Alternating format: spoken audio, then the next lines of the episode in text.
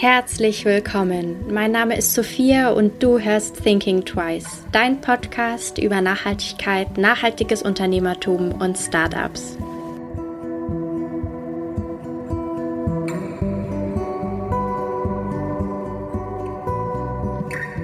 Aufgrund fehlender Transparenz und der Unüberschaubarkeit im Label-Jungle haben Tobi, Alex und Raphael Planetics gegründet, eine Plattform für nachhaltige Sportprodukte.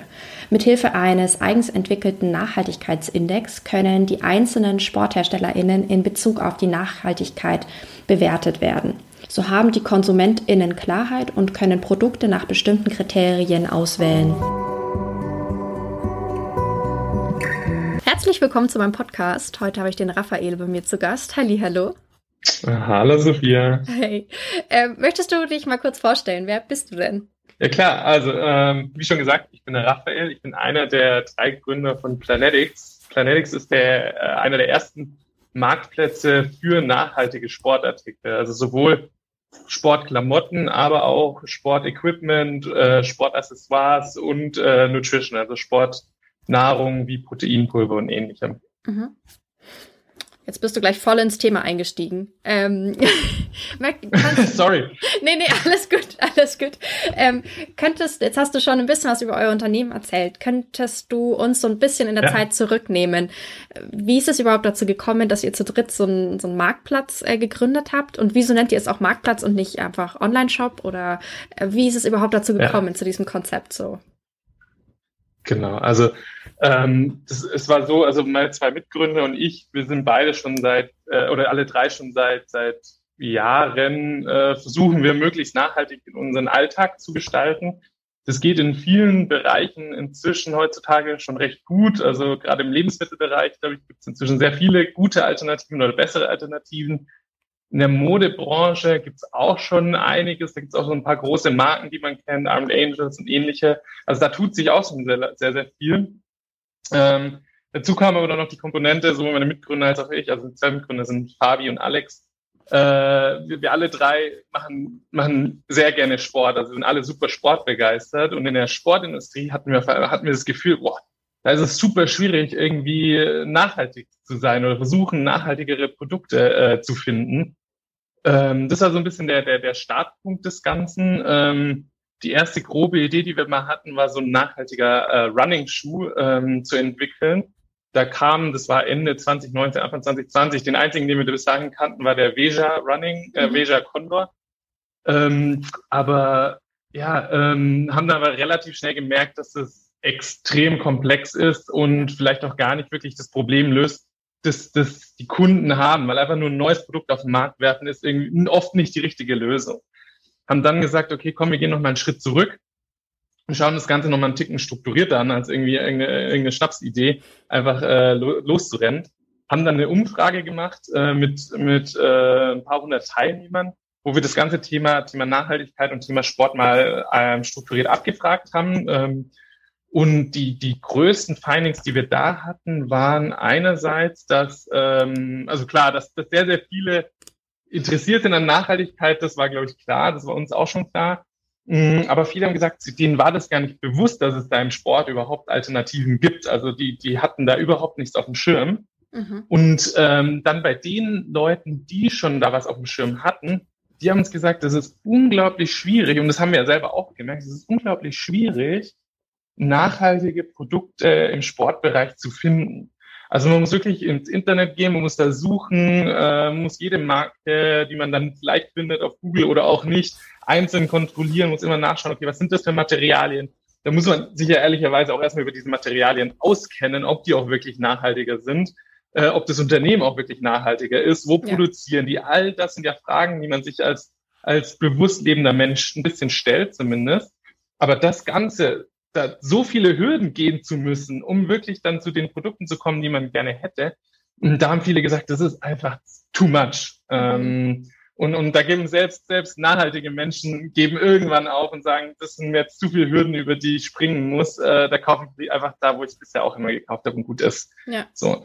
Und das, das war so, wo wir gemerkt haben, wow, okay.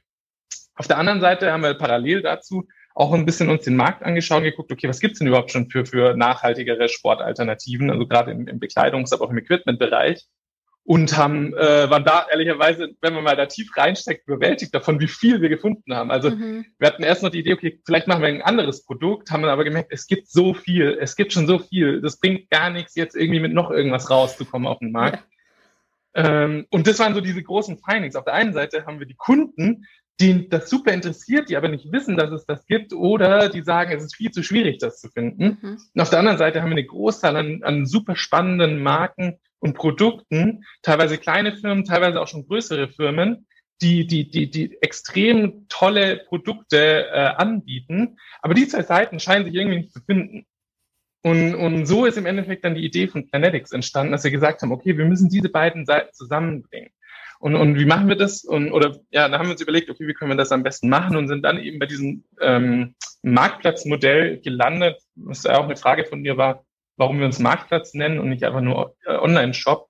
Ähm, weil wir im Endeffekt kein klassischer Retailer sind. Also mhm. das heißt, wir kaufen nicht die Produkte ein und verkaufen sie dann weiter, wie das der, der Einzelhändler oder, oder auch andere machen, sondern wir sind im Endeffekt äh, eine Konsolidierungsplattform, und leiten die Bestellung. Also der Kunde, man, man bestellt als, als Besuch bei uns auf der Website. Das heißt, man bekommt alles aus einer Hand und kann alles easy über einen Checkout machen. Wir leiten die Bestellung aber dann eben weiter zu den jeweiligen Marken und Herstellern, die dann wiederum äh, das Produkt direkt an den, an den Kunden schicken. Mhm. Und genau, was ich, äh, vielleicht auch noch spannend ist dazu, äh, wir kontrollieren, also wir bei uns darf nicht einfach jede Marke einfach drauf, die sagt, sie würde gerne ihre Sportprodukte bei uns anbieten, sondern wir schauen uns jede Marke einzeln und, und relativ genau an um, ähm, und kontrollieren die wirklich, dass sie nachhaltig sind, damit wir eben genau diese ganze Research-Arbeit, die wir ja da ähm, gehört haben von den, von den Leuten, dass sie so mühsam ist, dass ja. wir das denen abnehmen. Also unser Ziel ist es wirklich, ist, ist den, den Leuten so einfach, wie es geht, zu machen, nachhaltige Sportartikel zu kaufen. Es soll so einfach sein, dass es keine Ausrede mehr gibt, das nicht zu kaufen, anstatt einem konventionellen Produkt. Das ist unser Ziel.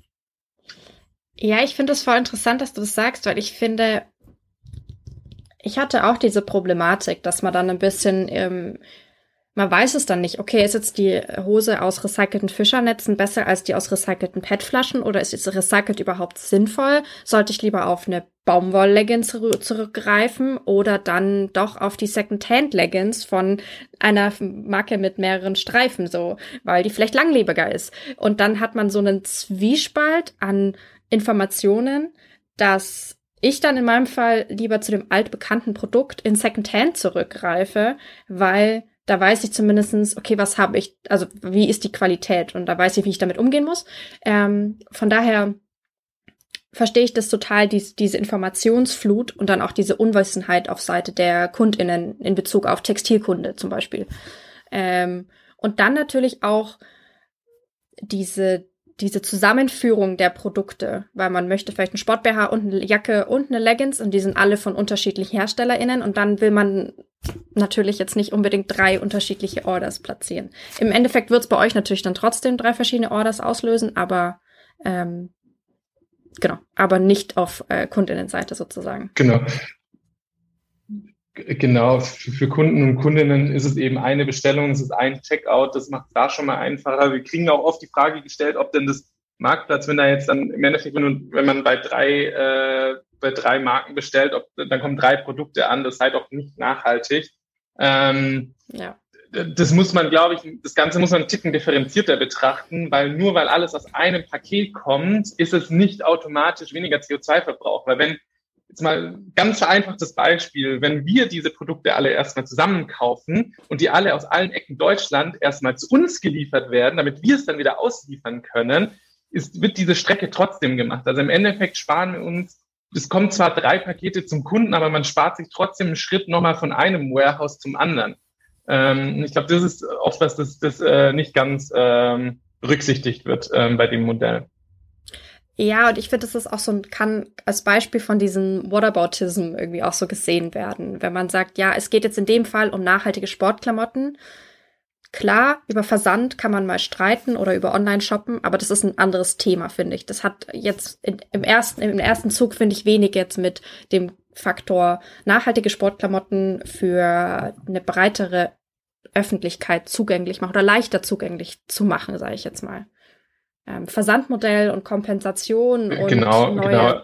Modelle kann man dann noch anders, anderweitig drüber reden. Also finde ich. Und, und das ist ja das Spannende. Ich glaube, man muss, man muss das Thema Nachhaltigkeit immer ganzheitlich betrachten. Hast du ja auch gesagt, es sind so viele verschiedene Dimensionen, die damit reinzählen. Ja? Da zählt der Versand dazu, ja. Da zählen aber auch, da zählt der, der CO2-Fußabdruck von dem Produkt an sich. Da zählt der Wasserverbrauch, der entsteht. Da zählt ähm, die Chemikalien, die da eingesetzt werden, Stichwort PFC und ähnliche. Da zählt auch, was das auch oft übersehen wird, ähm, zählt das Mikroplastik, ja, das äh, quasi dann nicht bei der Produktion entsteht, aber wenn man die Klamotten trägt, die dann durchs Waschen oder durchs Tragen eben in unsere Umwelt gelangen und so ins Grundwasser kommt. Auch das ist ein ganz, ganz äh, wichtiger Aspekt und, und dann auch noch die ganze Supply Chain im Sinne von, also wir verstehen Nachhaltigkeit immer als sowohl ökologisch als auch ähm, sozial nachhaltig, also auch, dass äh, entlang der Lieferkette eben fair äh, mit allen ähm, ja, Teilnehmern in der Lieferkette und Teilnehmerinnen äh, umgegangen wird und dass die Produkte eben möglichst fair produziert werden. Ja. Und all das, das sind so viele verschiedene Dimensionen von Nachhaltigkeit, die kann man teilweise gar nicht alle gegeneinander ausspielen. Also die Frage, die du gestellt hast, soll ich eher irgendwas langlebiges Secondhand kaufen oder eher was recyceltes neu? Das, das ist eine sehr, sehr schwierige und aber super spannende äh, Frage, ähm, die ich dir jetzt leider heute jetzt so äh, aus dem Stegreif nicht beantworten kann. Äh, aber weil wir dieses Thema auch gemerkt haben, weil wir im Endeffekt da sitzen und uns überlegen müssen, welche Marken nehmen wir mit auf, welche nicht. Wir haben jetzt, äh, wir haben ein klares Set an Kriterien, ähm, welche Marken wir aktuell aufnehmen, wollen aber in Zukunft das Ganze eben noch quantifizierbarer und noch greifbarer zu machen, mhm. damit wir es eben auch für, für, für, äh, ähm, für, für Endkunden und Kundinnen noch äh, klarer machen. Und zwar haben wir uns da mit äh, einigen Universitäten zusammengetan, äh, mit der wir jetzt, äh, mit denen wir jetzt mehrere Jahre ein Projekt äh, gestartet haben, für mehrere Jahre ein Projekt gestartet haben, äh, bei dem wir eine Art einen Planetics-Index aufbauen wollen. Also es ist so, man kann sich vereinfacht vorstellen wie ein äh, Nutri-Score, der jetzt gerade überall kommt. Mhm. Also so eine Ampel oder dieses Energielabel, das man von den Elektrogeräten kennt, äh, mit dem relativ schnell klar wird, wie nachhaltig ein Sportprodukt tatsächlich ist Mhm. Wo man aber dann, wenn es einen interessiert, auch nachschauen kann, okay, wie setzt sich der zusammen, in welchen Bereichen ist dieses Produkt besonders gut und in welchen mhm. vielleicht nicht. Und so kann man dann anfangen, quasi diese verschiedenen Dimensionen gegeneinander abzuwägen. Dann hat man zwar recycelt, ein recyceltes Produkt, das stößt aber, recycelt ist ja meistens dann trotzdem Polyamide, die stößen dann trotzdem Mikroplastik aus. So mhm. ist ähm, im Gegensatz dazu hat äh, Baumwolle oder Biobaumwolle einen deutlich höheren Wasserverbrauch, hat aber kein Mikroplastik. All diese mhm. verschiedenen Nuancen und Dimensionen kann man, wollen wir da eben miteinander vergleichbar machen und, und ja in Relation setzen, sodass der Kunde am Ende super einfach ähm, das äh, sich aussuchen kann. Ja, oder wahrscheinlich dann auch im Endeffekt filtern kann, zu sagen, hm, ich wasche meine Sportklamotten genau. weniger vielleicht da ist dann mir Mikroplastik nicht so relevant, I don't know. Oder ähm, ich möchte vor allem auf Wasserverbrauch achten und dann fällt vielleicht die Baumwoll-Leggings raus, jetzt in dem Fall. Ähm, ja. ja. Ja, genau. ich find, ihr habt ja auch zwecks Supply Chain, ihr habt ja auch auf eurer Webseite immer diesen Reiter Impact, bei einer Leggings sage ich jetzt mal. Und da habt ihr auch, mhm. wo es produziert wurde. Hm, habt ihr da auch vor, das noch auszuweiten? Mhm um zu sagen, okay, woher kommt jetzt die Baumwolle, woher kommt der Gummi, die, die, also die einzelnen Bestandteile? Also halt, genau, also bei, manchen, bei, bei einigen Produkten haben wir es. Ja, ähm, genau, bei, bei einigen Produkten haben wir es schon. Also das ist nicht nur das Herstellungsland, sondern dann auch ähm, schon, wo, wo kommt die Baumwolle, so kommen die Hauptbestandteile her sozusagen. Ähm, aber ja, das ist definitiv ein Ziel von uns. Das ist ja dann auch für diesen Planetics-Index werden wir diese ganzen Daten ja auch ja, brauchen. Ja. Das heißt, ähm, wir, wir sind auf jeden Fall dabei, diese, diese Daten immer weiter aufzusammeln, ähm, um, um dass wir das eben haben. Also die Hauptbestandteile, von denen wissen wir es eigentlich von den, von den meisten Marken schon genau, wo sie die, äh, wo sie die herziehen. Jetzt auf der einzelnen Garnebene oder wo die, der, der einzelne Faden nur zum Zusammennähen herkommt, das sind dann ich glaube, das ist ein Step-by-Step-Prozess, den, den, den wir machen ähm, und so aber immer tiefer quasi, sage ich mal, in die in die Supply Chain uns reinbohren, unsere ja. ganzen äh, Partnermarken, ähm, so dass wir da irgend, also irgendwann und irgendwann in den nächsten Jahren auf jeden Fall, das ist unser Anspruch auch, ähm, da maximale Transparenz eben noch mehr, als wir es jetzt schon ähm, geben, geben können. Ja, ja, vor allem es geht ja wirklich darum, dass man jetzt das nicht nur als Unternehmen weiß, woher die einzelnen Bestandteile kommen, sondern dass man das wirklich auch kon also an die Kunden und Kundinnen weitergibt, dieses Wissen und diese Informationen, weil der in so ein Index ist zwar, haben wahrscheinlich ganz viele Unternehmen, aber wenn man die Informationen das nicht nach außen trägt, ähm, dann wird, dann entsteht auch diese undurchschaubare Welt an Siegeln und Labeln und so, weil man nicht weiß, was dahinter steckt, sozusagen. Ähm, deshalb habe ich gefragt, weil ich das immer spannend finde, wenn die Informationen auch wirklich offen da sind. Für alle Frau, aller Mann sozusagen zu hinter, hinterfragen. Weil sonst macht es keinen Sinn, so für. Ja. ja. ja. Genau, also Transparenz ist, glaube ich, mit das Allerwichtigste. Ich glaube, das ist der, der, einer der ersten und wichtigsten Schritte. Das ist auch bei uns tatsächlich in der Partnerauswahl äh, die, die Marken, die müssen uns und im Endeffekt dem Endkunden dann die Transparenz geben. Wenn, wenn es daran schon scheitert, ja, dann hat, dann hat irgendjemand irgendwas zu verbergen. Weil wenn man nichts zu verbergen hat, dann ist es kein Problem, alles offen zu legen. Ähm, und deswegen, also ich glaube, Transparenz spielt beim Thema Nachhaltigkeit eine sehr, sehr, sehr, sehr wichtige Rolle. Ja, total. Hm, jetzt klingt das alles schon, finde ich, super entwickelt und super weit gedacht, euer Konzept und auch dies, diesen Index und dass ihr da euch voll tief Gedanken macht.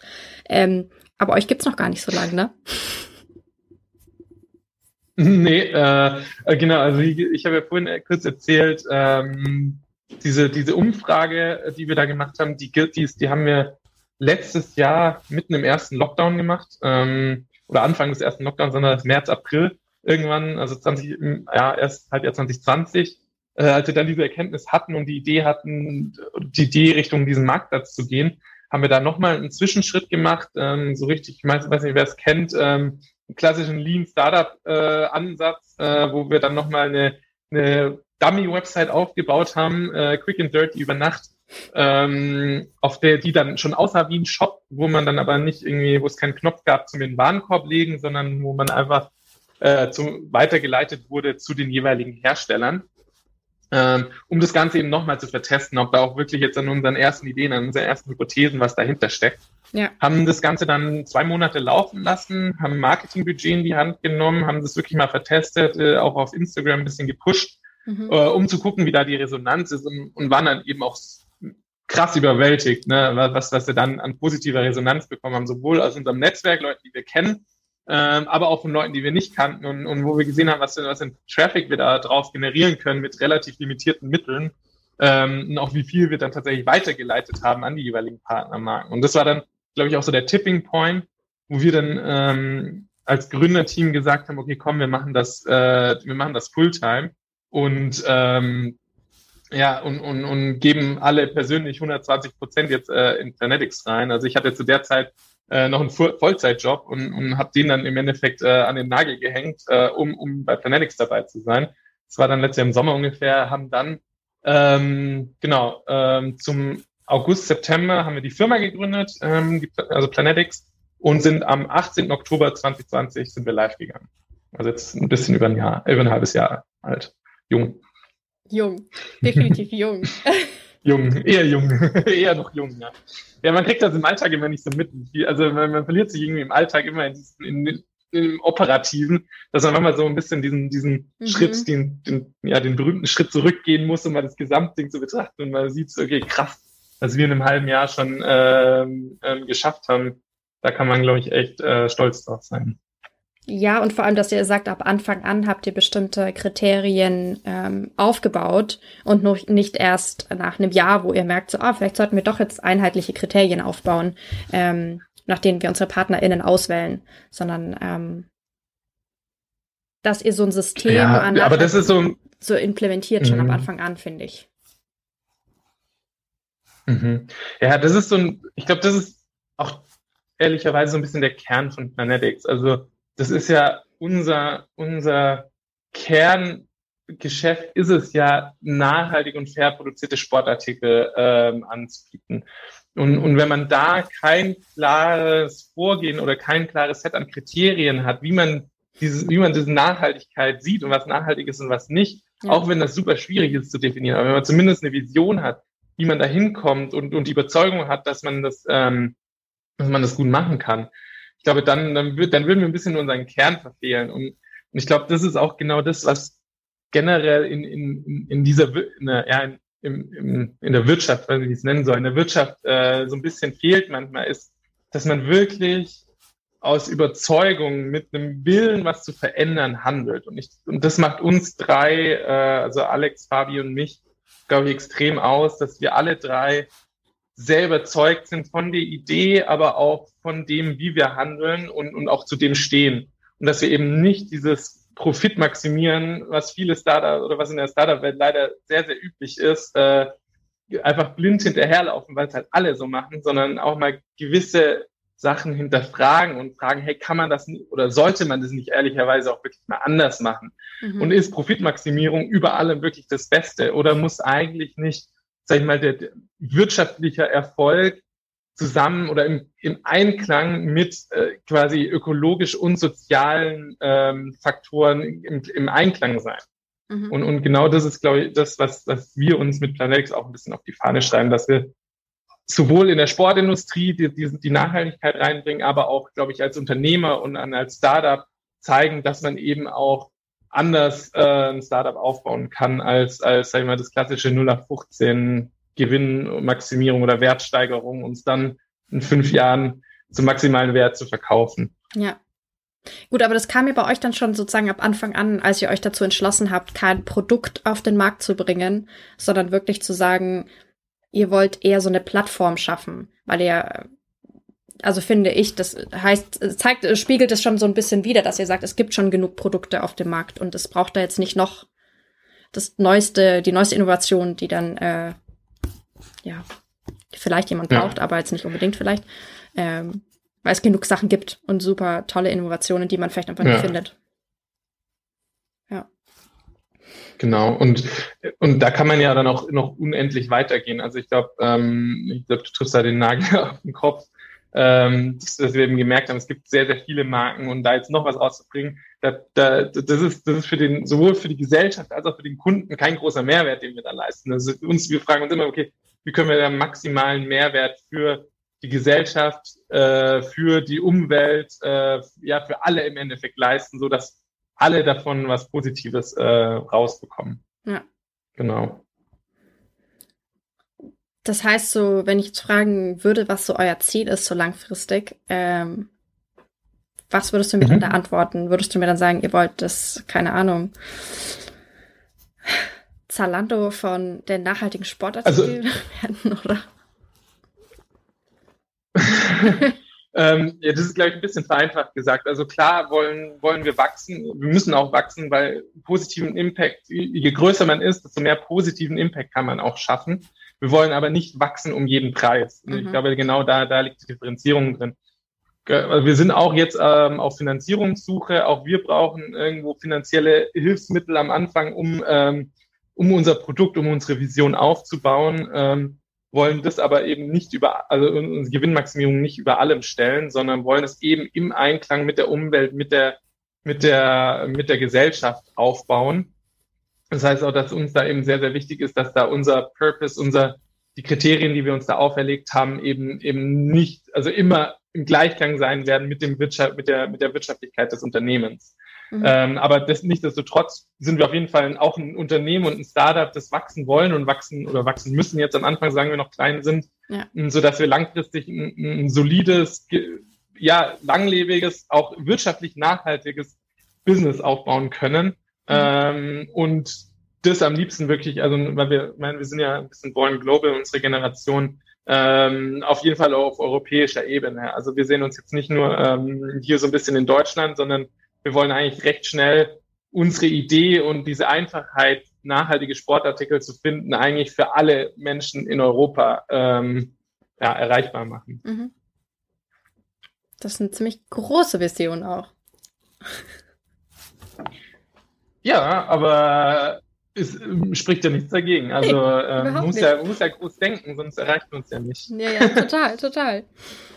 Jetzt hast du gesagt, ihr seid auf äh, Finanzierungssuche gerade und äh, hast auch schon erwähnt, mhm. dass ihr ähm, oder dass du aufgehört hast, äh, Vollzeit zu arbeiten und ihr euch 120 Prozent dem Unternehmen ähm, ja, verschrieben habt, sage ich jetzt mal. Äh, wie, wie macht ihr das dann? Ich meine, euer Modell ist natürlich, glaube ich, sehr gut, weil ihr keinen Stock habt, keinen eigenen Lagerbestand. Das heißt, das fällt wahrscheinlich diese Investitionskosten schon mal weg. Ähm, aber wie habt ihr das gemacht am Anfang? Wie habt ihr euch finanziert und äh, wie plant ihr das jetzt so in der Zukunft? Genau. Genau, also hast, hast ja schon richtig gesagt, unser das, das Gute an unserem Geschäftsmodell äh, in Anführungsstrichen ist, dass, dass es nicht sehr äh, invest also kostenintensiv im Sinne von Vorab-Investitionen ist. Ähm, ja. Aber alles, was wir quasi bisher machen, ist komplett eigenfinanziert. Ähm, also wir sind komplett bisher komplett selbstfinanziert, haben keine noch keine externen Investoren dabei. Äh, kommt quasi alles aus den eigenen Taschen. Mhm. Plus ähm, ja, weiß nicht, ob, ob, du das, ob du das schon mal gehört hast, gibt ja diesen sogenannten Gründerzuschuss mhm. ähm, von, vom, ähm, von der Arbeitsagentur. Ähm, quasi, wenn man, wenn man ein Unternehmen gründet, dann hat man da die Möglichkeit, für einen gewissen Zeitraum finanziell auch ein bisschen unterstützt zu werden. Äh, was auch eine super Sache ist, glaube ich, äh, könnte man noch mehr fördern und noch mehr Leute in die Selbstständigkeit zu bringen. Ähm, ja. Aber nichtsdestotrotz, ich glaube, die Angebote, die es da draußen gibt von, von, ähm, von, ja, von, der, von öffentlichen Geldgebern oder öffentlichen Einrichtungen ähm, nutzen wir und sollten auch von jedem genutzt werden, der, der damit was Sinnvolles an, anstellen will. Ja.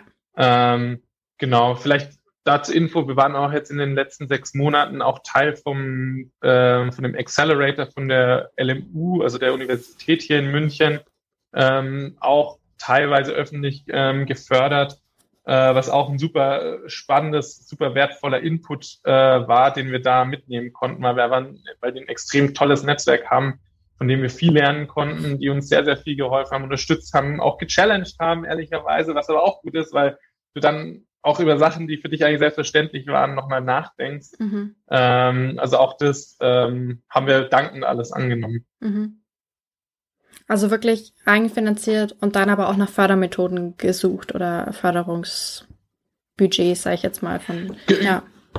Genau, Förderungsmethoden im Sinne von genau den Gründungszuschuss eben ja. jetzt, aber wir wissen halt auch, dass, ähm, dass wir eben langfristig externes Kapital noch brauchen, um wachsen zu können. Sonst ähm, es würde vielleicht auch irgendwie anders gehen, aber ähm, wäre sehr, sehr langsam sehr, sehr mühsam äh, und da kann äh, so eine Finanzierung dann doch helfen, äh, ein bisschen Geschwindigkeit aufzunehmen, was in, im Online, in der Online-Welt ja eigentlich fast muss, ist, dass man zumindest eine gewisse Geschwindigkeit auf ja, die Bahn bringt. Definitiv, ja, voll. Mm, jetzt, um überzuleiten zu meiner letzten Frage immer so, würdest du das genauso machen? Also würdest du es im Nachhinein wieder so machen, dass ihr euch selber finanziert? Ähm, also was wären so die Learnings, die ihr jetzt über das letzte Jahr gesammelt haben, habt, äh, die du gerne weitergeben mhm. würdest? Ja, also ein großes Learning, also es war ja das, wir haben ja in der LMU auch mit vielen anderen, äh, also in der LMU Accelerator auch mit zwölf anderen Startups äh, zusammengearbeitet, die da auch Teil des Batches waren. Und ich glaube, ein Learning, das wir da hatten, ähm, war was, was wir, glaube ich, äh, gut umgesetzt haben, ist einfach mal machen. Also wirklich diese, diese Mentalität zu haben, einfach mal auszuprobieren und einfach mal zu machen. Und nicht zu lange, also macht Sinn, mal über Sachen nachzudenken, aber nicht zu lange und nicht kaputt denken und nicht überdenken, sondern wenn man eine Idee hat und, und man von der überzeugt ist, einfach mal ausprobieren. Vielleicht auch wirklich so, wie wir es am Anfang auch noch nebenher gemacht haben, einfach mal vertesten. Mit einer Umfrage, mit einer Dummy-Website, mit ein bisschen Marketing. Kann, kann auch einfach nur Google-Marketing sein oder, oder Instagram-Marketing, das ins Nichts führt, aber einfach mal gucken, wie ist da die mhm. Resonanz draußen. Ja. Ähm, und dann auch wirklich versuchen, das haben wir auch gemacht, so schnell wie möglich äh, raus auf den Markt zu gehen und dann da danach dann iterativ weiterentwickeln, sowohl die Website als auch die Produktauswahl und so weiter. Und nicht zu lange irgendwie das perfekte Ding hinzubauen, weil man verliert Zeit und man kriegt kein Feedback vom Markt. Und das, das ist das mit eins der wichtigsten Sachen ist, Feedback zusammen und ja. Feedback zu bekommen, ähm, was denn, was denn die Leute wirklich interessiert. Ähm, und, weil man darauf basierend dann wieder dann weiterentwickeln kann und verändern kann.